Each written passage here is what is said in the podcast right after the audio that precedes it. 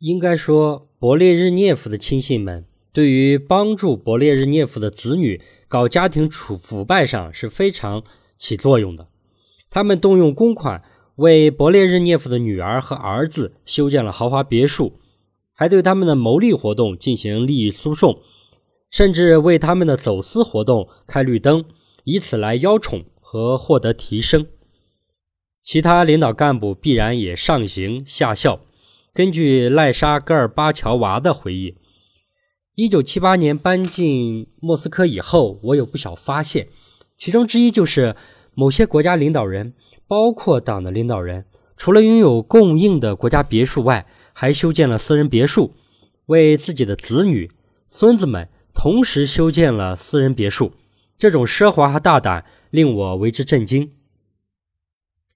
阿尔巴托夫指出，勃列日涅夫在帮助子女飞黄腾达中所暴露的弱点，即那种损害国家的舐犊之爱，被钻营家谢洛科夫巧妙地利用了。谢洛科夫作为苏联内务部长，是个很猥琐无能的人，但他最能满足勃列日涅夫的用人条件之一，就是领导者刻意并善于利用别人来为自己目的服务。包括为不最体面的事情服务。只有上尉军衔的丘尔巴诺夫，本是博的女儿加琳娜的警卫，后来成为其丈夫。此后十年就一路高升。一九七三年十月晋升为少将，一九七七年又晋升为中将，行政职务也很快升为内务部副部长、第一副部长。这种火箭速度。和当了十七年内务部长的谢勒科夫的慧眼识人、大力举荐分不开。丘尔巴诺夫当上内务部副部长之后，在一九七六到一九八二年的六年内，收受贿赂六十五万四千两百卢布，折合美元一百零五万，相当于一个苏联工人两百七十年的工资。而勃列日涅夫的回报原则就是对谢洛科夫之类的非法行为表现出极端的自由放任和纵容态度。谢洛科夫不仅因为替勃列日涅夫家族效了犬马之劳而晋升大将军衔，入选中央委员，获得社会主义劳动英雄称号，并可以觊觎政治局委员的位置，而且他认为只要购买了戈尔。丘尔巴诺夫这个原始股就可以放心的利用职权化公为私。他不但胆大到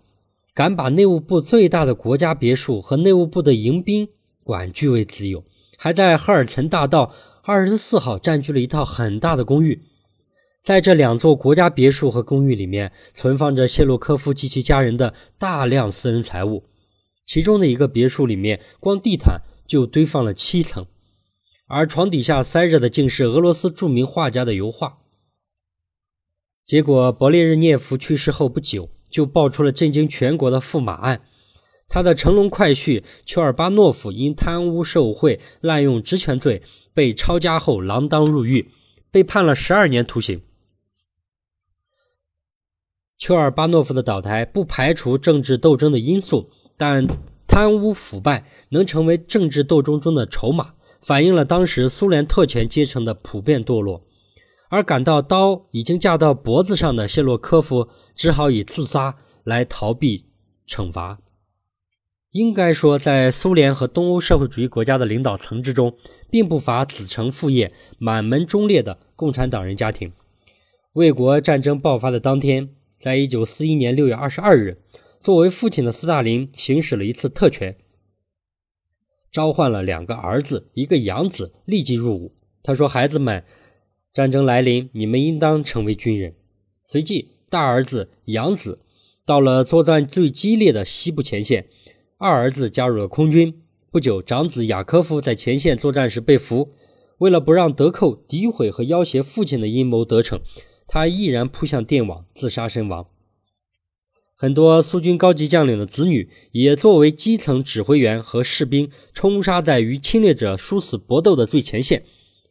上个世纪六十年代初，苏联影片《这支枪留给你》曾在北京的大院里引起了轰动。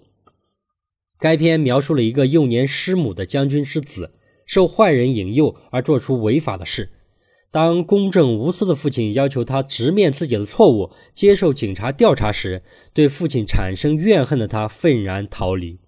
在此后漫长的日子里，倍感孤寂的父子都被亲情煎熬着，思念着对方。不久后，卫国战争爆发，儿子也上了战场。突然传来了受了致命伤的父亲希望见儿子最后一面的消息。看到匆忙赶来的儿子，将军说。看到你这身军装，就什么都不用讲了。他把跟随自己戎马一生的配枪交到了儿子手上，欣慰地闭上了双眼。在生死永绝的时刻，儿子终于明白了是什么连接着他们父子的心。这个感人至深的故事，是对那些忠诚的共产党人以家许国、以国为家、革命传统代代相传的真实写照。但也必须看到。在苏共成为执政党半个多世纪之后，经过几代人的交替，一些苏共领导干部对于应如何处理党的事业、国家命运、家庭幸福、子女前途的关系出现了很大的变化。有的领导干部严以律己，也严格要求子女。例如，勃列日涅夫时期任克伯格主席的安德罗波夫就是如此。曾任美国和加拿大研究所所长的阿尔巴托夫谈到。安德罗波夫在当时的领导人中，是在以物质享受方面苛刻的家庭成员著称的。他的儿子在该研究所工作了数年，是个月薪一百二十卢布的最普通的工作人员。但当阿德罗波夫与他谈及儿子时，总是要求多给他一点活干。有一次，他气愤地说：“儿子太不自量力了，竟要求把二居室换成三居室。”其实他的儿子已经是夫妻加一个孩子的三口之家，其他政治局委员的子女到这个时候早就于拥有了三居室甚至四居室了。阿尔巴托夫还谈到，有一次他告诉安德罗波夫，有个拍马屁子订购了一批奔驰和沃尔沃牌的高级轿车，以廉价卖给了领导人的子女，后者以此招摇过市，引发人民的震惊和愤怒。安德罗波夫听了，满脸通红，激动地说：“你若话中有话，那么我可以告诉你，我们全家有一部国产的伏尔加，是八年以前用现金买的。”几分钟之后，两人道别时，他又说：“这真是胡作非为，而且在政治上也是失足。”而谈话结束时，他对阿尔巴托夫谈到：“但你应该明白，对此我无法申诉。”为几乎跟所有的领导人闹翻而再次提动导火线，很难说是明智的。也就是说，尽管安德罗波夫律己很严，但面对苏共领导层近乎集体性的腐败，以他所居的政治局委员和克伯格主席高位，即使十分厌恶，却不能不承认潜规则的存在。而且，潜规则已经发展到这样的地步。他如果想坚持原则，就要冒几乎跟所有领导人闹翻的危险，因此也难免妥协、让步，甚至放弃斗争。这也足以说明当时苏共领导层的腐败已发展到了何种地步。事实上，潜规则对党的干部队伍的危害是致命的。为什么在布尔什维克党执政的初期没有这种现象？因为无数先烈为了人民的事业，甚至只是为了保护同志和战友，牺牲了自己的生命。